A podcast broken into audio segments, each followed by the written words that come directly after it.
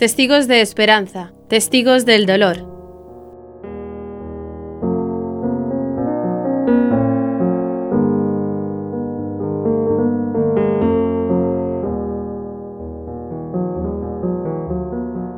Bueno, yo soy Nacho, tengo 40 años, soy el tercero de una familia numerosa de cinco hermanas, bueno, cuatro hermanas y yo, ahora padre de cinco niñas y una que viene camino, Catalina. Mi nombre es Paula, tengo 38 años, nací en Sevilla, nací en una familia católica, me eduqué también en un colegio católico mi educación, siempre he tenido educación religiosa. He estado en colegio de sacerdotes, primero en los escolapios y luego estuve en el retamar, donde fui aprendiendo un poco pues, lo que te van enseñando en el colegio. Pues, quién es la Virgen, quién es Dios, el Espíritu Santo. Mis padres se encargaban de que todo eso lo llevara a la realidad, yendo a misa por los domingos, eh, intentando que rezáramos en familia. Pero bueno, te vas haciendo mayor, te vas haciendo un poco dejado y la verdad es que mi fe, cuando me fui haciendo mayor, la verdad es que la fui dejando un poco de lado. Y, bueno, y la verdad que desde pequeñita pues siempre he tenido como una vida de piedad y de estar cerca del Señor que me atraía mucho, ¿no? Y ya lo conocí desde que era muy jovencita, pues ya pude experimentar al Señor como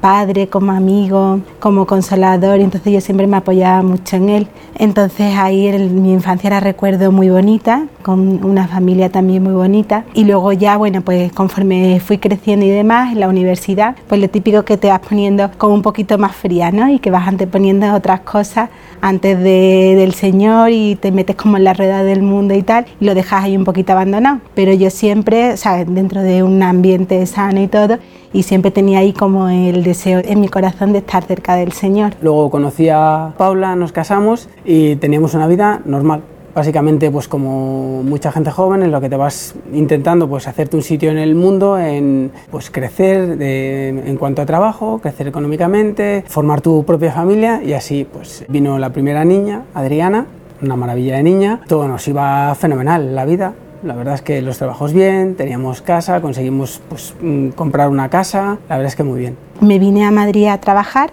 y aquí cuando a los pocos meses de estar conocí a Nacho y la verdad que cuando lo conocí a él pues me di cuenta que, que era como el hombre de mi vida, porque desde el primer momento veía como que sacaba lo mejor de mí, que me ayudaba como pues a superarme, a mí me daba muchísima felicidad y nos casamos súper pronto. Y nada, y ahí cuando nos casamos, pues la verdad que también fue una etapa súper bonita. Es verdad que, como comentaba antes Nacho, pues estábamos los dos como muy metidos en el mundo material, pero también en plan bien, de decir, pues queremos formar una familia, tener profesionalmente pues buenos trabajos, crecer, ¿no? Pero era sobre todo crecer humanamente. En ese momento de nuestra vida, pues el Señor lo teníamos un poco a nuestra medida. Cuando necesitábamos algo, lo que sea, pues corriendo rezábamos. Cuando yo, pues decía, oye, llevo mucho tiempo sin confesarme, pues decía, pues venga, voy a volver. Pero un poco porque, bueno, gracias a Dios lo tenía inculcado desde pequeña y sabía que lo tenía que hacer, pero tampoco lo hacía porque yo lo estuviera experimentando y viviendo con él. Nos quedamos embarazados, vino Lucía, entonces pues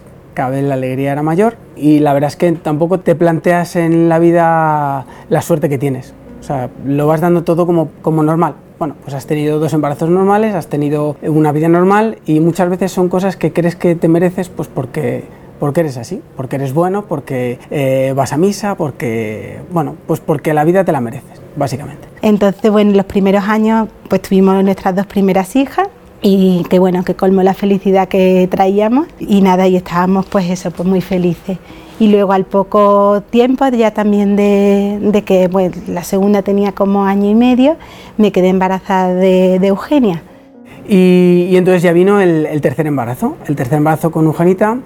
pues al principio era todo normal, los tres primeros meses todo fenomenal, hasta que bueno, en una de las revisiones pues nos enteramos que había algo raro, que Paula se había eh, infectado con un virus que se llama citomegalovirus, que la verdad es que nunca miramos por internet lo que era, pero sobre todo los médicos nos decían que era muy peligroso porque se alimentaba del cerebro de Eugenia. Entonces, pues eso durante los primeros meses de embarazo y la verdad que me notaba ahí como súper cansada y como muy, con muy mal cuerpo. Y siempre tenía como la cosita de algo no irá bien. Yo se lo comentaba a Nacho y me decía, no te preocupes, tal, si nosotros somos sanos. Hasta que en una ecografía en la ecografía de las 12 semanas, que es cuando te hacen todo, o sea, te miran todo más detenidamente, me dicen que algo que ven que no va bien, que la cabecita fija con, 12 semanas tan pequeñita, pues que se veía que la cabecita era más pequeña que el resto del cuerpo, que no estaba creciendo como correspondía en esa semana de gestación y además se veía que tenía también el líquido amniótico, lo tenía mal, bueno, una serie de cosas que no iban bien.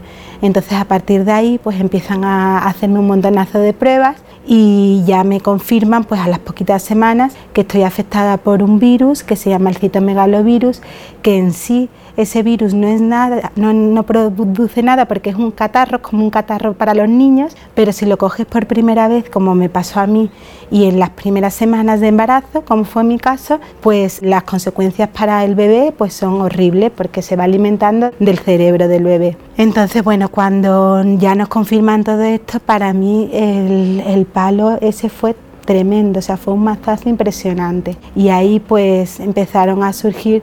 muchísimos sentimientos que nunca había experimentado, pues de dolor, pero de un dolor profundo de verdad, de miedo, de incertidumbre, de se estarán confundiendo, no se estarán confundiendo, de también de pensar que nadie nos entiende, porque yo decía, bueno, a mí la gente me da ánimos, pero es que no están pasando por lo que yo estoy pasando, entonces nadie me entiende. La única persona que me puede entender es mi marido en este momento. Entonces ahí fueron unos momentos durísimos. Y luego a todo eso, pues claro, había que agravar todo el tema de, mm, del virus, que claro, que me decían que conforme iba avanzando mi embarazo, claro, el virus también se seguía alimentando el cerebro y yo decía, o sea, que es que por mi culpa, tenía como ese sentimiento de decir, por mi culpa, yo he generado una enfermedad que está causando mal a mi hija, entonces era, era una cosa tremenda. Y luego que dentro de todos los porcentajes aquellos que nos iban contando, pues todos los porcentajes del lado malo parece que se iban cumpliendo con nosotros. Pues no puede entrar, o sea, no debería entrar en el líquido amniótico, pues entró en la placenta, perdón, y afectar. Entonces, pues bueno, la verdad es que fue un embarazo bastante bastante complicado. Primero, pues porque estás viendo que no puedes hacer nada por el bebé y segundo, pues porque mm, la verdad es que tampoco tienes mucho ánimo. Estás viendo que Paula está triste, tú estás triste, pero a la vez tienes que intentar crear un ambiente familiar normal porque tienes dos niñas pequeñas. Entonces, cuando estás un poco en la soledad del matrimonio, pues, pues te vienes un poco abajo pero cuando estás con las niñas pues no, no puedes hacer nada. La verdad es que somos unos afortunados porque siempre estuvimos rodeados de gente que nos dio un montón de cariño, nos dio apoyo, eh, que montaron cadenas de oración para rezar por nosotros, pero bueno, al final siempre tienes esa espinita de, por qué me está pasando esto a mí, por qué me pasa esto a mí, qué he hecho yo de mal, pensando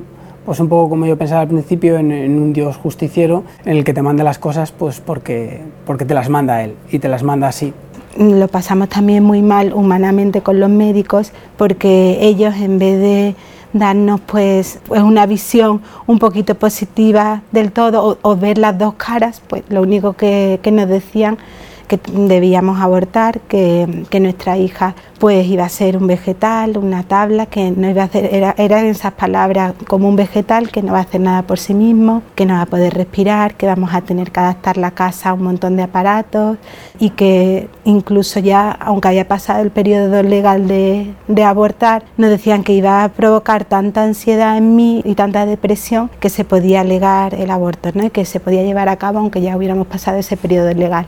Entonces, pues claro, todos esos sentimientos y encima embarazada, que tienes todas las hormonas revolucionadas, pues fueron tremendos. Pues bueno, al final, cuando estás en esta situación, eh, pasas por un montón de médicos, primero con la esperanza de mm, oír que se han equivocado, que te digan nos hemos equivocado, falsa alarma, todo va bien, y luego cuando ya te das cuenta que no va a pasar eso, pues con la esperanza de, de que por lo menos no sea tanto como te dicen. Porque claro, en todos estos seis meses en los que nosotros estamos eh, viendo a médicos, pues la palabra que más se repite es aborto. Evidentemente es una cosa que ellos, como no tienen claro qué es lo que va a pasar y es un poco para protegerse, pues eh, hay ciertos médicos que no, no, tienen tacto y entonces pues es como un método de defensa decir hay que acabar con esto que no sé cómo es. Ellos se ponen siempre en la peor situación en la que nos dijeron a nosotros que iba a ser una tabla, no iba a poder comer, no iba a poder respirar. Bueno, te ponen una situación que es dramática y más cuando, pues lo que hablamos siempre Pablo y yo, cuando te pones a pensar el futuro eh, es lo peor porque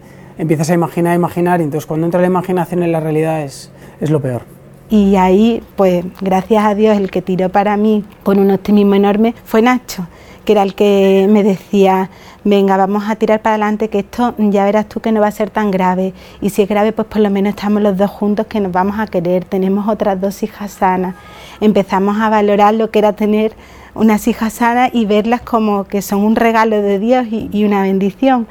Entonces, pues empezamos a unirnos un montón y, empezamos a rezar, pero que como yo digo era un rezo por interés, porque los dos rezábamos por el milagro de Eugenita, decíamos por favor que nazca sanita. A todo esto me llamó una buena amiga del cole y me dijo, vamos a hacer una cadena de oración para que Eugenia nazca sana. Entonces, de verdad que eso para mí fue como un alivio, como un suspiro, era como mi bastón donde yo me estuve agarrando durante todos esos meses porque yo pensaba, ¿cuánta gente hay rezando por nosotros? Digo, y estos rezos no van a caer en sacos rotos, digo, van a caer en Eugenia seguro o en nosotros. Entonces eso a mí me dio muchísima esperanza y me ayudó un montón durante esos meses pues para que pudiera llevarlo pues con fortaleza y que a pesar de escuchar cosas tan horribles como escuchaban los médicos, pues los dos nos mantuviéramos firmes y sabíamos que teníamos que darle la oportunidad a nuestra hija. Ahí también entendimos pues que muchas veces el aborto para muchas madres es que se lo dan en bandeja y, que no tienen más remedio que hacerlo porque es que no ven otra salida. Y ahí también pensamos mucho en esta familia y yo siempre las llevo en mi corazón y rezo un montón por ellas para que encuentren a alguien que le dé como otra visión de la vida, ¿no? Porque es verdad que nosotros, gracias a la familia de nuestros amigos y a la fe que teníamos, pues pudimos tirar para adelante, pero si no es, que es súper difícil. Cuando nació Eugenia, eh, bueno, nosotros por convicción y porque teníamos claro que, y además nos lo dijo un médico, que somos sus padres y que le teníamos que dar esa oportunidad, eh, que si no nadie se le iba a dar, pues llegamos hasta final del embarazo, evidentemente, y nació Eugenia. Es verdad que nació con muchos problemas, con muchas enfermedades, pues con sordera, con una afectación cerebral severa, pero es verdad que muchas de las cosas que nos decían pues no se cumplieron. O sea, desde, el principio Eugenia respiraba, desde el principio Eugenia comía por sí sola, se movía, o sea, hacía muchas cosas que nos habían dicho que nunca iba a hacer. Entonces, Eugenita nació el 16 de mayo del 2012 y cuando nació, pues ahí me llevé el otro palo de mi vida, porque efectivamente nació con una afectación cerebral tremenda, sordera de los dos oídos, bueno, uno de los peores escenarios, aunque es verdad eso que respiraba por sí misma y succionaba, podía tragar, o sea que eso fue una alegría. Pero, pero fue ahí otro palo tremendo y ahí le doy muchísimas gracias al Señor porque yo sé que, que Él me dio la gracia de, a pesar de eso, decir, Dios mío, no lo entiendo, pero confío en ti. Yo sé, yo sé que esto es para el bien de mi familia. Aunque no lo veo ahora mismo, yo sé que esto es porque, porque tú eres mi padre y quieres lo mejor para mí. Entonces, si es así, es porque va a ser un regalo. Yo ahí, pues bueno, es las primeras, los primeros meses fueron dificilísimos porque era un ir y venir todo el día de hospitales, me cambió la vida totalmente, pues eso, familiarizarnos con medicina, con los sustos de salir corriendo al médico sin saber qué iba a pasar, si una situación suya era normal, porque empezó con crisis, convulsiones, cosas que claro, que, que, que no estábamos acostumbrados, entonces pues a vivir como con mucho miedo, ¿no? Pero ahí pues yo me iba apoyando todo el rato en el Señor y yo continuamente era como una oración, mi día a día era una oración de Dios mío, no lo entiendo, pero yo confío en ti, tú dame las fuerzas que necesite, porque siempre había escuchado a los sacerdotes, el Señor te da las gracias que necesitas en cada momento. Y yo decía, pues hoy dame toda la gracia que necesite, que tengo un montón de médicos, que tengo un montón de miedo, un montón de cosas, y digo, necesito un montón. Yo por lo menos no sabía muy bien si seguía echándole culpas al Señor de por qué me mandas esto o tenía que dar las gracias porque no me las mandado tan fuerte como en principio yo esperaba. Y yo por lo que estaba sufriendo más ya no era por Eugenia, sino por Nachete, que yo veía que él cada vez estaba como más enfadado, él interiormente y más revelado contra el Señor, ¿no? que le echaba la culpa de la enfermedad y que yo por un lado lo entendía porque lo, veo que es humano, ¿no? Pero claro, yo sufría un montón porque en momentos mm, críticos estábamos los dos fenomenal, pero en momentos críticos con Eugenia que no sabíamos qué hacer, si ir al hospital, si no, pues siempre surgían enfrentamientos porque veíamos las cosas de, de distintas maneras. Yo siempre quería verlo como un poco más sobrenatural y él pues, pues no, él se enfadaba con el Señor. Entonces ahí yo le daba muchísima caña a él, que él, el pobre no lo dice, pero yo le daba muchísima caña y todo el rato, Nachete, te tienes que confesar, tienes que ir a misa, tienes... pero yo como en plan una serie de normas, no tienes que hacer, tienes que hacer. Y él, claro, mientras más se lo decía, más se revelaba. Entonces una buena amiga, hablando con ella, me dijo un día, Paula, lo que hay que hacer, la Virgen dice que lo que hay que hacer es hablar menos y rezar más. Y dije, uy, madre mía, digo, pues yo no estoy rezando nada. Pues Nacho, digo, yo lo único que le doy mucha caña y hablo mucho. Total, que a partir de ahí pues empecé mm, a rezar, pero con todo mi corazón, Dios mío, por favor, que Nachete se convierta, que yo para llevar esto lo necesito que él lo lleve con fe, porque si no es imposible. Cuando estamos así, ya eh, tuvimos que pasar varias veces por el hospital. Un día me, me llama Paula y me dice, oye Nacho, que tengo una cosa que decirte. Y yo le vi la cara y dije, uy, aquí pasa algo. Y entonces me dijo, estoy embarazada, pero se quedó y se puso a llorar y dije, algo pasa, otra vez viene mal. Y de repente me dijo, no, es que son dos. Entonces, claro, ya pues dices, madre mía, desde arriba se lo tienen que estar pasando fenomenal porque me mandan a Eugenia, me mandan ahora las mellizas. Claro, todo eso es lo que desde el punto de vista humano, cuando lo miras con ojos humanos, no llegas a entender pero los planes del de arriba son perfectos. Bueno, a los nueve meses, cuando ya creíamos que tenía Eugenita nueve meses, ya nos habíamos acostumbrado a los sustos, ya lo teníamos como todo más controlado y todo ya mm, con las riendas cogidas, pues otra sorpresa, que me quedé embarazada y que estos son los planes del Señor que yo decía, Dios mío, no los entiendo, no entiendo nada. Entonces me vuelvo a quedar embarazada y yo ahí durante los dos primeros meses lo llevé sin decirle nada a Nacho, porque yo decía, madre mía, entre el enfado que tiene interior y digo, yo decirle que tenemos otro embarazo por delante, digo, no, vamos, me voy a quedar viuda del infarto que le va a dar. Total, que cuando fui a una ecografía yo sola, me dice el médico, uy, una cosa rara y ya me echa a llorar, digo, no me lo creo, dice que es que vienen dos y digo, ¿cómo? Dice que es que hay dos, total, que ya ahí directamente fui a decírsela a Nacho, eh, a su trabajo, que le pilló totalmente por sorpresa. Y tenían que ser gemelas, perdón, mellizas, pues porque lo hemos ido viendo con el paso del tiempo, que primero la compañía que se hacen y luego que se comen a besos cada una por un lado de la silla, se comen a Eugenia y, y es que tenía, o sea, nosotros no lo hubiéramos planeado así. Y yo, aunque estaba súper preocupada, en el fondo de mi corazón yo decía, esto es un regalo del Señor por haber dicho que sí a la otra vida y digo, y encima por partida doble, que podamos disfrutar de lo que son dos bebés sanos por partida doble y luego pues más alegría para casa. Entonces nacieron las mellizas y fue impresionante. Bueno, pero en, esos momentos, por ciertas noticias que me habían dado de médicos de, que habían sido súper duros con nosotros y porque cuando operamos a Eugenia eh, se complicó ponerle un implante coclear, la verdad es que yo ahí me separé totalmente de... No me separé de Dios, pero sí que renegué de él. O sea, dije, mira, todo nos viene a nosotros, olvídate un poco de nosotros, nosotros no habíamos hecho nada, déjanos un poco tranquilos, o sea que no tenemos tanta fuerza ni tanto músculo como para aguantar esto. Primero, yo pensaba que era el que lo mandaba y, segundo porque no sé si, si, nos lo habían hecho que era en el colegio no sé, pero siempre dices eso de que se oye, Dios le manda las batallas más duras a los mejores soldados, cuando es una cosa que, que, no es así. Yo decía, oye, que no soy tan buen soldado, no me sigas mandando cosas que, que no soy capaz de hacerlo. Pero bueno, eh, gracias a Dios y gracias a, que me mandó un ángel que es Paula, eh, nunca se, cansó de, rezar por mí, de insistir, de lo que nos llevaba muchas veces a enfadarnos, porque ella decía, venga Nacho, vuelve, vuelve, y, muchas veces eso hacía que chocásemos mucho, pero también hacía que no me separase. Entonces, bueno, yo la acompañaba a misa, aunque yo mm, lo hacía más por ella que por el Señor. Y gracias a Paula y, y, a amigos que nunca me dieron por imposible, pues otra vez me reenganché. El reengancharme no fue casual fue, pues primero pasamos por unos retiros, eh, son los retiros de Maús, en los que yo entré con una necesidad espectacular de encontrar paz, de volver a encontrar conmigo mismo, de, saber que, que, Dios estaba ahí y de retomar eh, ese Nacho que yo había conocido, que, que era siempre alegre, que siempre, o sea, que le gustaba disfrutar de la vida y, que por circunstancias no, ya no estaba ahí. Y entonces es lo que es la sensación que tuve, fue la sensación de, de encontrarme con, como si estuviera en un diván hablando con la Virgen, con el Señor, con el Espíritu Santo, en el que poco a poco fui pues abriendo mi corazón, soltando todo lo que tenía, todo lo malo, lo que tenía contra él, lo que tenía contra el mundo, lo que tenía contra todo el mundo. Y cuando acabó el retiro lo que sentí es paz, una enorme paz eh, espectacular. Sea, tenía muchas ganas de volver a construir y, y ya notaba que los cimientos eran un poquito más duros o más fuertes. Y bueno, y gracias que es que nuestra madre es tan buena que todo nos lo concede, pues eso Nacho hizo el retiro de Maus y a partir de ahí pues fue un cambio tremendo ¿no? y fue un apoyo súper importante para mí. Eh, aún así, bueno, pues todo esto cuando no se practica de verdad y no se cree de verdad, pues fui perdiendo un poquito de fuelle hasta que nuevamente Paula me cambió entre comillas un viaje que yo tenía mucha presión en el trabajo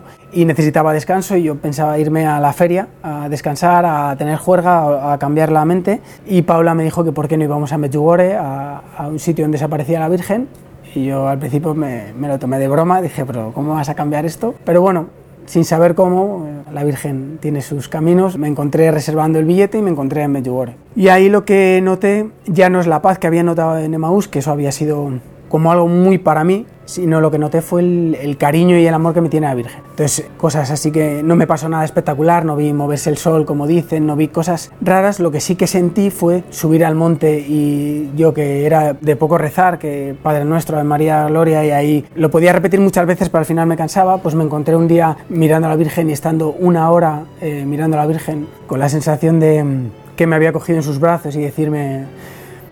eh, tranquilo estoy aquí, te quiero mucho, esto no lo has hecho tú, lo he hecho yo, todo lo que se te ha ocurrido por el camino, entre medias, eh, la Virgen nos puso en el corazón y en la mente una asociación que montamos para ayudar a niños con parálisis cerebral y, entonces yo siempre lo había intentado mantener alejado de, de Dios para decir, bueno, pues así puedo picar de los dos lados, del que es más de Dios y el que es de menos. Y la Virgen ahí me dijo, oye, no, mira, eh, esto es cosa nuestra, yo te voy a ayudar, pero tú tienes que contar lo que, lo que yo hago por ti, lo que hago por tu familia y lo que es Eugenia en el mundo. Y entonces ahí fue cuando realmente eh, noté ese cariño de la Virgen, noté el abrazo y noté que la Virgen me, ponía deberes, entre comillas. Pero además la misma sensación que tuve yo la tuvo Paula, que luego cuando bajamos del monte eh, hablamos. Bueno, la Virgen nos dijo lo primero, no podéis estar así, tenéis que rezar, pero tenéis que rezar juntos. Tenéis que rezar en familia, tenéis que rezar el rosario en familia. Algo que,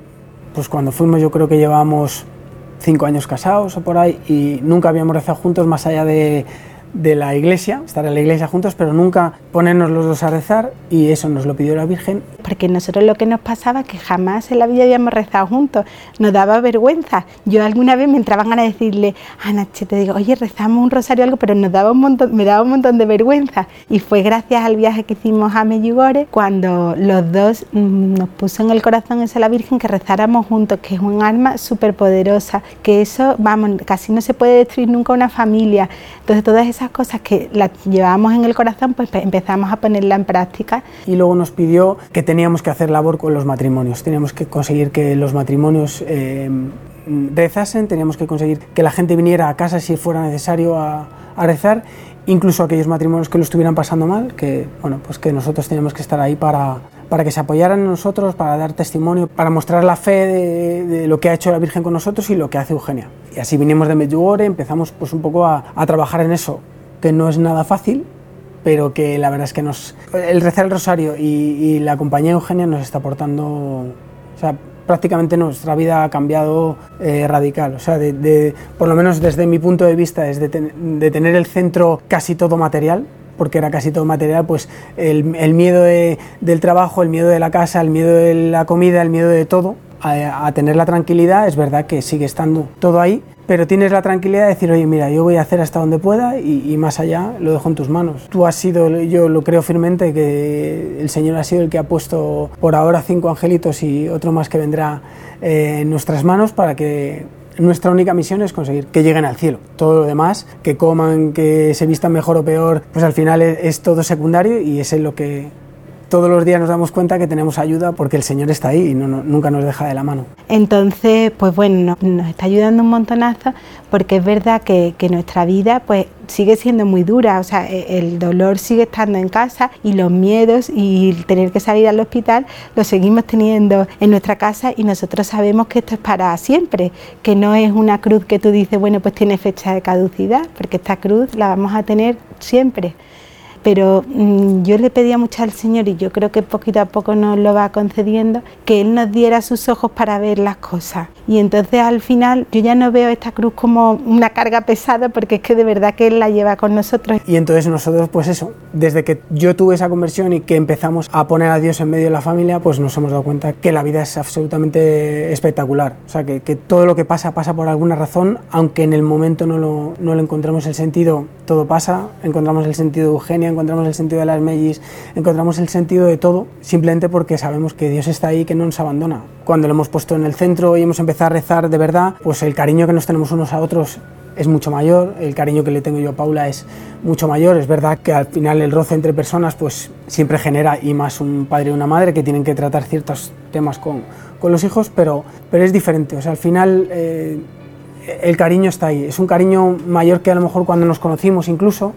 eh, es otro tipo de amor. Es, como nos ha cambiado la vida. Eugenia que hizo que yo me acercara un poquito más, primero que me separara o que tomara un poquito de distancia, que tocara a fondo y de ahí empezar a construir. Pues para mí Eugenita es un regalo, es un angelito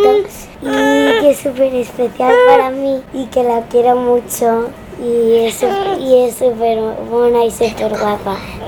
Cuando estuve un, día con Eugenia, ella me dio la luz para que yo quiera ser santa.